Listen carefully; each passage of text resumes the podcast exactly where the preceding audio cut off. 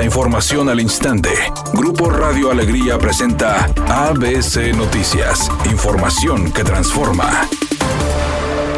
El exgobernador Jaime Eleodoro N. aún no recibe la notificación de audiencia por parte de un juez federal y según su abogado Gabriel García, lo ve en libertad, indicando que tiene ese derecho fundamental que tiene cualquier persona. Por supuesto que lo vemos en libertad, porque tiene ese derecho fundamental.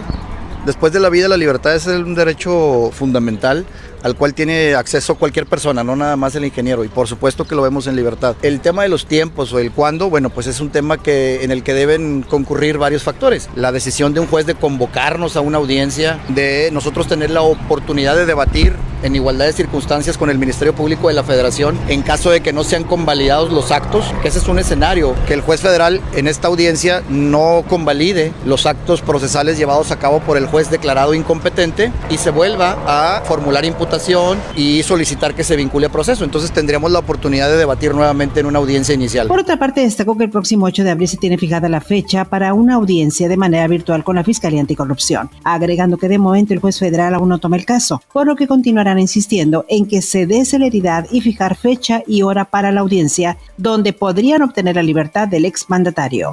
Suprema Corte de Justicia de la Nación concedió amparo a la cuñada y sobrina política del fiscal de la República Alejandro Gersmanero, quien las acusó de homicidio por falta de cuidados a su hermano Federico. De esta forma, y después de casi 20 meses, la sobrina política de Gersmanero, Alejandra Cuevas Morán, podrá salir del penal de Santa Marta, Gatitla. Habla el presidente de la Corte, Arturo Saldívar. Notifica a las autoridades correspondientes la determinación de este Tribunal Pleno y en consecuencia se ponga en absoluta e inmediata libertad a la quejosa Alejandra Guadalupe Cuevas Morán.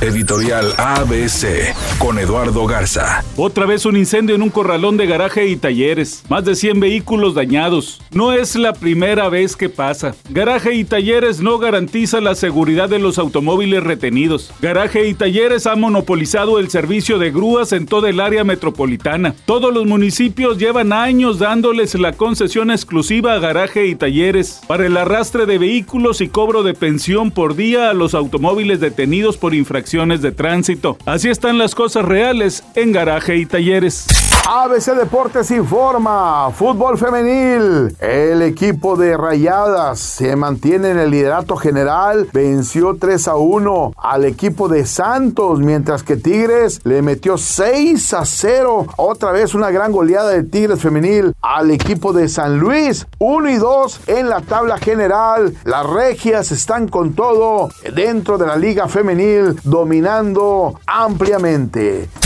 Sebastián Yatra no pudo contener el llanto de emoción luego de haber cantado en la ceremonia del Oscar realizada anoche en Los Ángeles. El colombiano estuvo en el escenario interpretando el tema Dos oruguitas de la película Encanto y cuando acabó su actuación se echó a llorar de la emoción. Es una tarde con escasa nubosidad. Se espera una temperatura mínima que oscilará en los 20 grados. Para mañana martes se pronostica un día con cielo despejado. Una temperatura máxima de 36 grados, una de 16. La actual en el centro de Monterrey, 30 grados. ABC Noticias. Información que transforma.